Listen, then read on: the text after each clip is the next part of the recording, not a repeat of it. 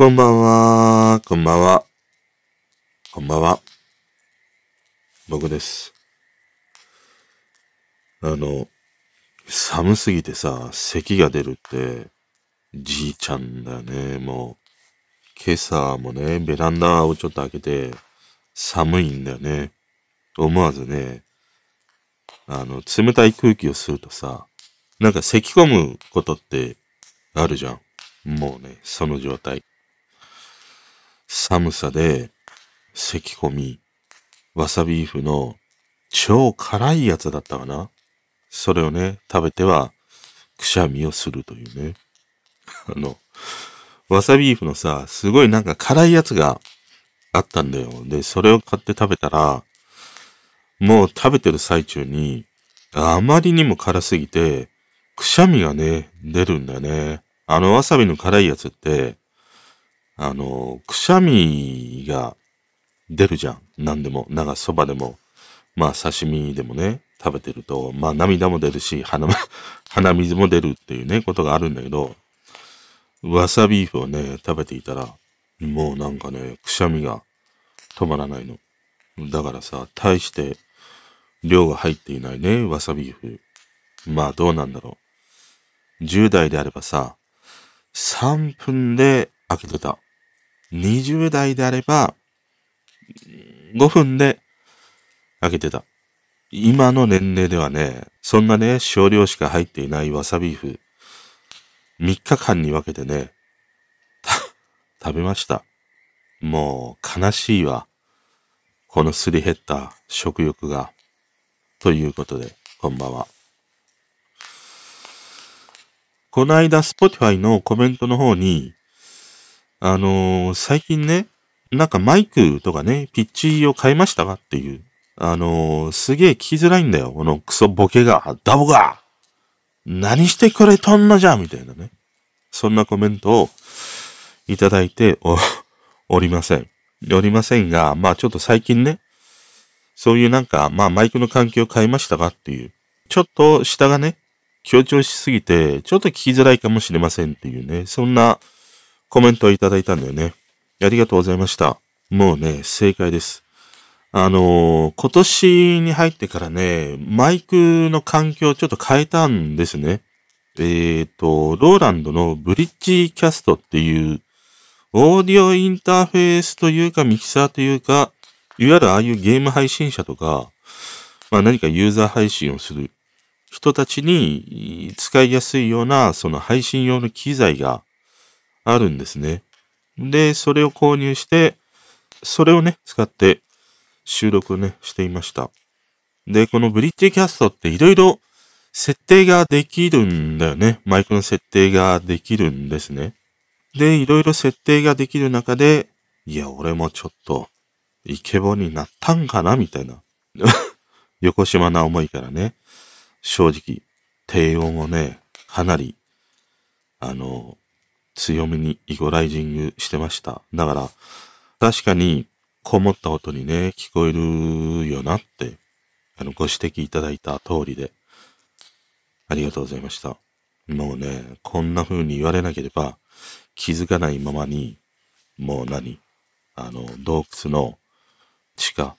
30メートルぐらいでね、話しているような、もうわけのわかんない、ドブ板声がね、よりもこもったドブ板声になってしまうというね、ことがあって、あの、最近というか、そういう環境を変えてからさ、まあ自分の配信はね、あの、好きだから、毎度毎度話してるんだけど、自分の配信を聞くのが好きなので、聞くんだけど、今までは割とイヤホンとかね、ワイヤレスのイヤホンとかで聞いてたりしたんだけど、あの、今年になってこういう風に環境を変えてからさ、パソコンのスピーカーで聞くことが多かったんですね。そうすると、案外低音がこうブーストされていても、あのーこう心地がいい音あ、いい声だな、みたいな。自分で自分に陶酔するみたいなね。そういう感じで聞けてたりしたんだよね。だから、まあもちろん、あの、リファレンスとしているのは、えっ、と、イヤポッツ、エアポッツか。ワイヤレスのアップルのね、あれを一応リファレンスにして聞いてても、まあ、まあなんかいいかな、みたいな 風にね、思って、まあ、ここ最近のね、えー、ちょっと低音が強めのものはそんな環境でね、撮ってたりしました。で、今日はね、えー、だいぶ設定を変えたので、多分、少しはね、聞きやすくなってるんじゃないかなっていうふうに思います。あの、前回のあの、 First Love を撮った時のマイクは、以前の環境と同じ、 Zoom の F2 に RODE の、えっ、ー、と、 RODE の VideoMicro 2か。そのマイクをつけてリビングかなんかで撮った声なんだよね。それだとあんな声になる。で、今は、えっ、ー、と、このブリッジキャスト、ローランドの、そのマイクでセッティングを変えてね、これを収録している音声になります。で、あんまりまあ興味がね、ないとは思うんだけど、どんな設定に変えたのかっていうと、まずね、最近のその低音が強調されているものって、コンプレッサーをね、かなり強めにかけてました。で、このコンプってね、あの、ちょっと厄介で、スピーカーで聞いている時って、コンプが強めの方が、音にまとまりがあるというのかな、芯があるんだよね。だから、うーん、なんか聞きやすさもあるしね。なんか自分の声に酔ってしまうみたいな。そういうものがあるんだよね。だから、よくこういうポッドキャストとかだと、車の中のスピーカーで聞く人にとってはコンプがね、強めの方がいいっていう、そういうことがあるんだよね。だからスピーカーで聞くときはコンプ強めの方がいいんだけど、一方、やっぱり大多数の人はさ、まあイヤホンとかヘッドホンで聞くわけでしょそうしたときには、特にね、男の人の低音強めで、コンプがガリガリかかっているようなやつって、あの、一聴した時はいいんだよ。なんか味の濃いさ、つけ麺屋に行ってね、一口二口食べた時は、いや、これ、でらうまいわ、みたいなことがあるんだけど、でも三口四口食べていって、もう最後にはさ、もうちょっと味濃すぎて、多分もう二度と食べないわみたいな。そんな風にね、なるのと一緒で、一聴した時は割とね、いい感じだなっていうものがあるんだけど、これが5分10分聞いていくと、かなりね、やっぱり圧力になっていくんだよね。音圧が、まあ高いというのかな、そういうものがあって。で、しかも、低音が強調されるしね、あの、コンプによって、よりその低音のね、圧力もあったりして、案外イヤホンとかね、ヘッドホンで聞いていると、低音強めのコンプガシガシの男の人の声は、かなり疲れる。あの、これは実際、まあ自分の配信も、そんなことをね、改めて聞くと思ったし、また、他の人のものでもね、やっぱり男の人の低音でいいなと思うんだけど、ずっとやっぱり聞いていると、耳へのね、負担になるっていうことが、まあやっぱり今までにもあったのでね。うん、そんなことを思いました。あと、イコライザーだね。イコライザーをだいぶ変えて、もう下をね、ごっそり切りましたね。あと、上の高音の方を少しほんのり上げるというね、感じにしたぐらいで。まあ、イコライザーのポイントは、もう低音をね、かなり切ったという。それが今の、この声です。はい、というね、ことです。で、せっかくなのでね、まあこのブリッジキャスト、どういうことができるのかっていうね、それをやってみようか。あの、PC につなげても使えるし、まあ Mac でも Windows でも使えるし、Android でも、えっ、ー、と iOS でも使えるね、ミキサーになってたりしますね。で、配信用に設計されているので、うん、例えば相手とのね、ゲームをやっているときに、ボイスチャットをやっていて、その相手の声を調整したり、またその相手の声をね、えー、イコライジングしてね、あの、聞きやすい音にして配信するとか、まあもちろんゲームの音量とかね、そういったものも、まあ簡単にね、調整できて配信できるというものになってます。お値段はね、いくらだったかな ?2 万2万7千円とか8千円ぐらいだったかな？で、これさ、買ったじゃん。そしたら、その一週間後ぐらいにさ、あの、ローランドブリッジキャスト X 出ましたみたいな。また上のバージョンが出たんだよね。で、それはその HDMI 端子がついていて、あの映像もね、その一台でこういろいろね、コントロールできるというもので、俺が持っているこのブリッジキャストはもう完全に音だけ、音声だけ、それに特化しているものなんだよね。だから本当にゲーム配信とかしたい人にとっては、HDMI ケーブルをつなげることができて、いろいろね、それでコントロールできる、あの、ブリッジキャスト X、そっちの商品の方がいいんではね、ないでしょうか。で、これにはね、まあマイクエフェクトがいろいろついていて、あの、ローランドの VT4 だったかな。いわゆるあの、バミ肉って言って、男の人が女の子の声を出して配信するというね、バミ肉ができるというね、ものが、まあ一時期流行って、今でも流行ってるのかどうかわかんないけども、その VT4 に搭載されていたピッチとフォルマントって言ってね、女の子の声に寄せるような、そういうものもね、ついてたりするんだよね。だから、まあ VT4 を使っていた人も案外このブリッジキャストに移行したっていうね、そういうそのバビ肉をやられている界隈でも使われているような、そんなね、えー、オーディオインターフェースでありミキサーというね、ことに、ね、なります。で、ちょっとね、マイクエフェクトができるので、それをちょっとやってみましょうか。じゃあこれからマイクエフェクトをオンにしてみますね。これが、リバー。Wind is blowing from the ocean.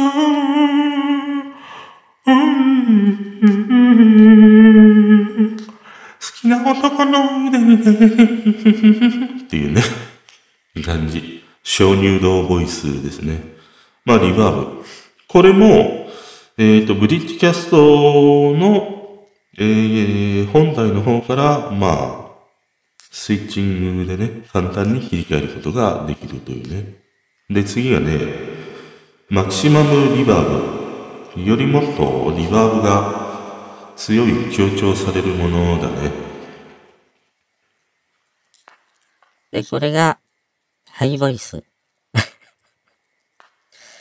初めてのチューン、君とチューンっていうね、感じ。あとは、あの、あれだな。ああのね、うちそこであの100円拾ったんよ。で、交番に持ってったら、あんた聞いておまわりさんに褒められたんよっていうね。大阪のおばちゃんボイス。でね、そのおまわりさんがまたイケメンなんよね。私もう、順々、ああしてもうてからにもそしたらね、おばちゃんめんこいから、いや、その100円おばちゃんにご褒美であげるわ言うてくれて、私ね、もう嬉しゅうて嬉しゅうて近くの自販機に行って、100円で買えるね、自販機。知っとんのよ、私。ああ、そこに行けば、100円でジュースが買えるって。で、こうで、おまわりさんにね、持って行ってあげたいよね。もう、本当に、イケメンやわ。もう、うちのお父ちゃんとはもう、全然違うっていう。そんな感じ。で、次はね、ファットボイス。ファットボイス。いわゆるその、太って喉に肉がついてるような人の声でしょ。やっぱりね、僕たちの界隈では、ドミノビザが一番、仲間内ではね、いいっていう風によくね、言われてるんです。だって、1枚買ったら、もう1枚無料でしょ ?1 枚分で2枚も食べられるんだよ。そうなると、君も今日からね、こういう僕のようなイケボになれるから、ファットボイス。まあ、ドミノビザ万歳みたいな、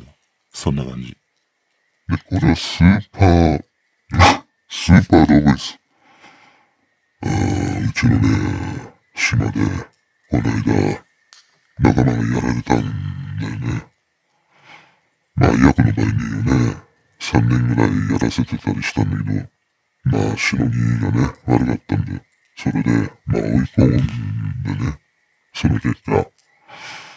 まあ、海にね、さらされたっていう、そんなね、やつがいたんだよね。うん。俺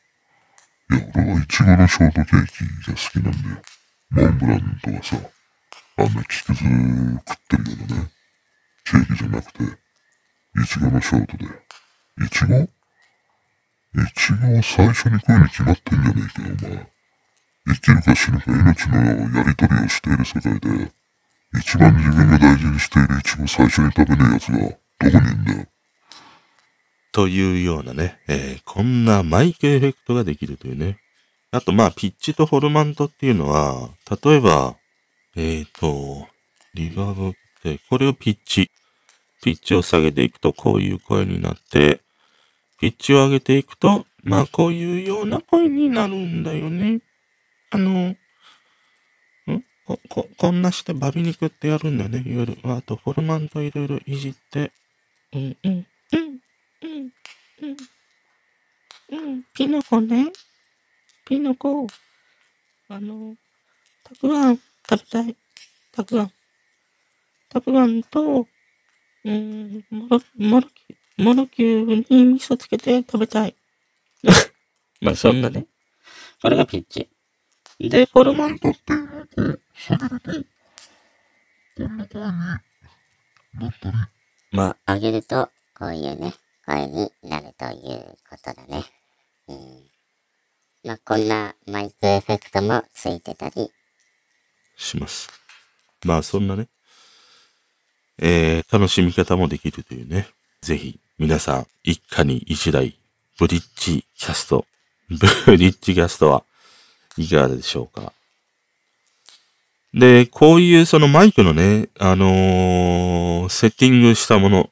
イコライザーとか、まあ、あとはリエッサーとかコンプとかね、あとノイズゲートとかもね、ついてるんですね。部屋のそのノイズをこう消してくれる、軽減してくれるというね、ものもあったりするので、まあそこら辺パソコンに接続したときは細々設定をして、それを保存してっていうね、ことができます。あとはね、えっ、ー、と、なんか、これを購入した人の特典として、著作権フリーの BGM とかね、そういうものが使えるという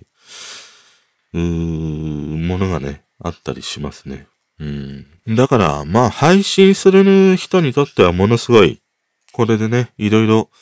ボイスチャットであるとか、ゲームの音であるとか、音がね、いろいろ調整できるということなので、えー、使いやすいし、また、まあ、ラジオトークのような、ああいう、えっ、と、スマホからしかね、ライブ配信のができない、そういうものでも使えるんじゃないかな。使ったことはないけれど。だから割と音声配信をしている人にとってはいろいろ使いどころが、うーん、あるというか、むしろ、あの、いろいろ、ヤマハの AG03 だっけ？とかね、いろいろあるんだけど、逆に AG03 よりも、このローランドのブリッジキャストの方ができる幅が多いように思う。あの AG03 でできることはもうすべてできるからね。まあスマホをつなげて、例えばスマホで BGM を流しながら配信とかね、そういう風に、あのケーブル一本スマホとつなげてっていうね、そういう入力端子もついてるし、またモニターのスピーカーにつなげられるようなね、そういうものもあるし、まあ AG03 と違うのは、楽器とかね、ああいうそのボリュームが大きいものを接続することができないわけではないけども、そういう楽器をやる人にとっては AG03 の方がいいかもしれないね。うん。ただまあ自分の声を配信するとか、そういうものにおいては、むしろ、このブリッジキャストの方がいろいろできることが多いよね。さっきもやったような声をね、変えることもできるし、まあ、バビ肉みたいな男なんだけども女の子声をね、出せるという、そういうこともできるのでね、おすすめですね。まあ、今回は、そんな風にね、Spotify の方でコメントいただいて、本当にありがとうございました。まあ、そんな風に気づいていただけたのもね、普段からね、よくこう聞いていただいてる方からのね、あの、アドバイスだったりもしたので、本当に。ありがとうございました。でもこれでさ、いや、まだ聞きづらいんですけど、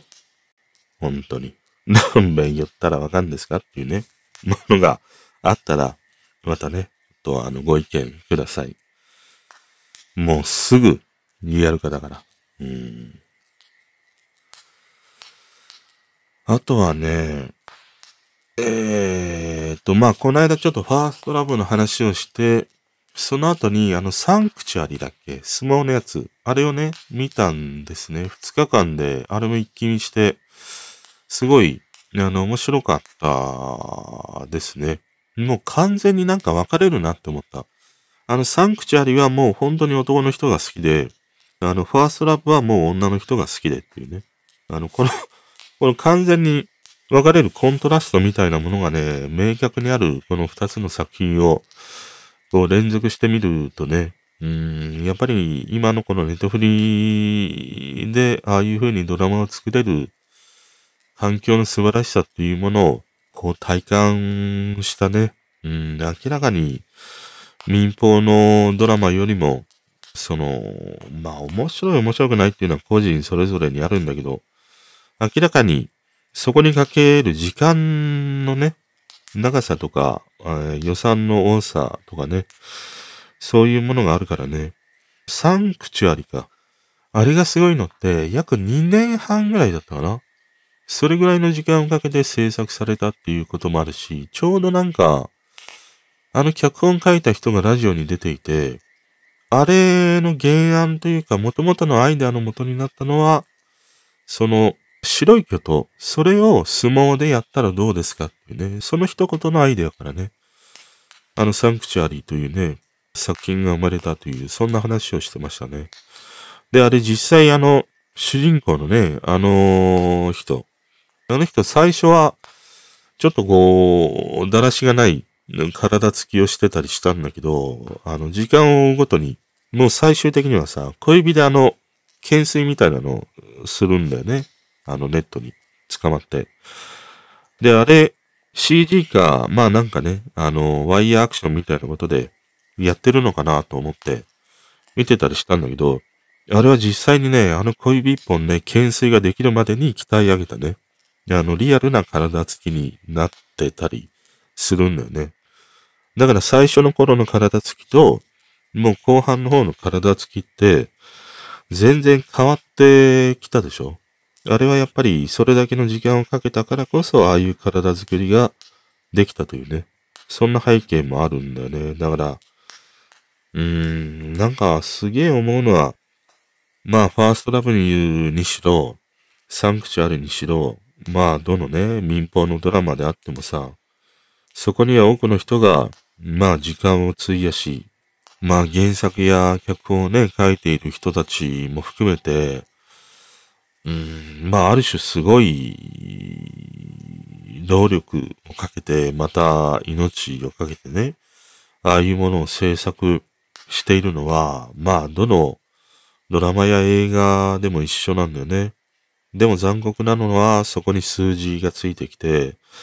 えー、見た人からはさ、いや、面白くないとか、なんか時間の無駄だったなっていうふうに、こうね、口にしてしまうし、うん、まあ自分自身もそういうところがあるなと思ったりもしてね。うん、なんかその、うん、なん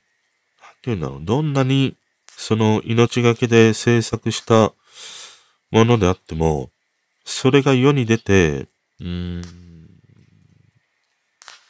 人に評価された時に、うん、なんて言うんだろうな。ある種さ、すべてを受け入れなければならないっていうね、そういう残酷さがあるんだよね。それはまあ、ああいうね、テレビであれば視聴率があるし、俺がやってきたようなああいうゲームであれば、その本数というね、ものがあって、まあ単純に売れないというね、こともあって、その結果、打作であるとか時間の無駄だったっていうふうに、一刀両断されることってあるんだけどさ、うん、それでもそういうものに命を懸けてやっている人がいるっていうね、ことを、ほんのわずかこう頭の片隅にね、置いておきながら、いろいろこういう何か自分とはこう関係がないというのかな。知らない、もうこういうネットの海に何かしらね、言葉やね、文字を残すときっていうのは、なんか、それをね、頭の片隅に置いてね、発信したいなって思ったりしたな。うん。ただ信じたいのは、まあ100人がさ、打作だとかね、無駄だったって言ったとしても、でも一人、ないしは二人はね、すごい面白かったって言ってくれる人が必ずいるんだよね。不思議なものでね。うん。だったらなんか作り手はそういう風に傷ついた時はさ、そういうその自分のアウトプットしたものをいいとかね、面白いとか楽しめたって言ってくれる人の声に、うーん、ある種なんかこう甘えてもいいんじゃないかなとかね、思ったし、またその本人が成長したければね、そういう厳しい意見を受けて、よりいいものを作り上げていくっていう、そういう努力をしてもいいし。うん。だから、なんかね、うん、こういう命がけで作っている様々なエンタメコンテンツに触れて思うのは、本当にこうね、視聴者はその出てきたものを面白い面白くないっていうね、評価をしてしまいがちではあるんだけど、うん、そこにはそれだけの時間や労力や、命がけで作っている人たちがいるわけだからね、それはなんか頭の片隅に置いておけば、まあ、むやみやたらにね、こういう誰が聞いているかわからないものに、あガチャガチャというね、声や考えを発信することもないのかなって思ったりしたね。で、あの、仲間内であればさ、まだいいんだよ。仲間内の本当に飲み屋とかさ、そういうものであればまだいいんだよ。別に。知った中での話なわけだから。でも、誰が聞いているかわかんない。場所にね、うん、何でもかんでも自分の考えやそういうものをこう、だらだらと、いいことはどんどんどんどんね、発信してもいいんだけど、なんかその作品が好きな人が聞いていてね、ああ、ちょっとなんか嫌だなとかね、そんな風に感じることっていうのは、やっぱりこういう風に言葉にするものではないんだなって思ったりもしたかな。うん。まあそんなね、サンクチュアリ。面白かったな、すげえ。でさ、まあサンクチュアリって、あれ、相撲の 話じゃ当たり前だけど。で、あれ、相撲ってさ、本当に、あのー、相撲のああいう部屋に入る前の高校生とか中学生ぐらいって、まさにあんな感じの子って、多いかどうかちょっとわかんないけども、俺の身近にもいたんだよね。俺の同級生の、やっぱり後輩が関取になったやつがいて、俺よりも3つ、4つぐらい下だから、ほとんど、まあ中学とかね、高校とか、同じ学校とかね、そういうところに、あの、同じ時間を過ごすっていうことはなかったんだけど、でもその同級生の弟がさ、関取になるっていうのを聞いたときに、あれだけやんちゃなね、暴れん坊のやつが、関取になれるんだと思って。で、三つ四つ離れていても、そのなんか、やんちゃぶりというのかな。それが伝わってくるぐらい、まあ有名なやつだったりしたんだよね。で、その同級生だ、だからさ、あの、本当に小学生ぐらいの時は、時々、その弟もね、あのお兄ちゃんの後について一緒に遊んだりしてたりしたんだけど、もう中学校ぐらいになると、まあ一緒にね、遊ぶということはなくなって、でもまあ伝わってくるのはさ、いやまたどっかで暴れたとかね、どっかのあの中学校に殴り込みに行ったとかさ、そんな話しかね、聞こえてこないんだよ。でもね、確かに喧嘩は強いしね、何よりも運動神経がめちゃくちゃいいんだよ。100メートルとかも、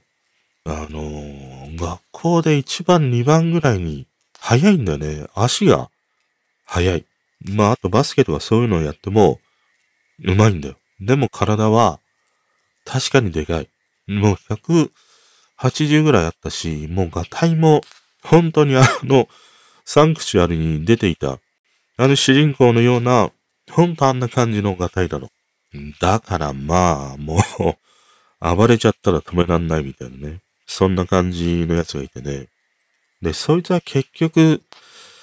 重量まで行ったのかな？重量直前でやめちゃったのかな？いいところまで行ったんだよね。でも、まあ何が原因でっていうのはわかんないけどもやめたっていうね。そんなものは漏れ伝わってきたりしたんだけど。だから、ああいう相撲界って誰だっけ？結構関取ってさ、昔のあの高校時代、中学時代の写真見るとさ、ヤンキー多いじゃん。まさにね、ああいう感じの人って関取の中にはね、すげえ多いんだろうなって思う。うん、関取はね、本当に、あの、一番喧嘩しちゃダメって言われる代表だもんね。あの人たちってただ太っているだけではないからさ、もうあれ肉の鎧だからね。もうパンチ入れようが何入れようが全然効かないし、あの、運動神経も抜群にいいしね。もう勝てないよ。本当に。普通にそこら辺でなんかいたら。うん。なんかそいつをね、サンクチャリ見て思い出した。うん。あ、そういう後輩いたなと思って。面白かったな。あと、うちの方にはさ、地元の方には結構相撲部屋があるんだよね。だから、よく、関取の人がスーパーにいたり、コンビニにいたりっていうのはもう小さい頃からね、よく見てたりもして。あの、関取の人たちって、なんだっけ？なんかみんな同じ匂いがするんだよね。で、あの、天花粉みたいな。あの匂いがするんだよね。だから結構あの匂いが強烈だから、あの、コンビニとかさ、入ると、あ、お相撲さんがいるんだなとかね、すぐわかる。そんなものがあったりしたね。あれはいいな。あれはあるし、なんか、ロッキーだったりするし、まあ、前情報としてはね、スラムダンクみたいな風に言っている人もいたんだけど、俺はあんまり、スラムダンクは重ならなかったかな。むしろなんか、ロッキー。うん、ロッキーだなっていう風に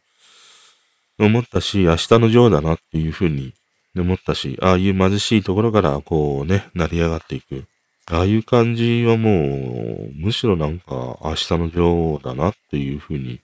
思ったりしたね。だから割とその懐かしいアニメや漫画や、まあドラマや映画やそういうエッセンスがすごいふんだんに散りばめられた作品で、うん、やっぱりあれは男はすげえ好きだし楽しめるんじゃないかなって思った。うん。ただやっぱりさ、まだね、俺はファーストラブの残りがすごいあって、ちょっともう一回、ファーストラブはね、あの、二周目しようと思ってます。うん、もう一回あの作品は見たいなと思ったりしましたね。ということで、今日はね、えー、ちょっとマイクの設定をね、変えて収録をしてみました。おやすみなさい。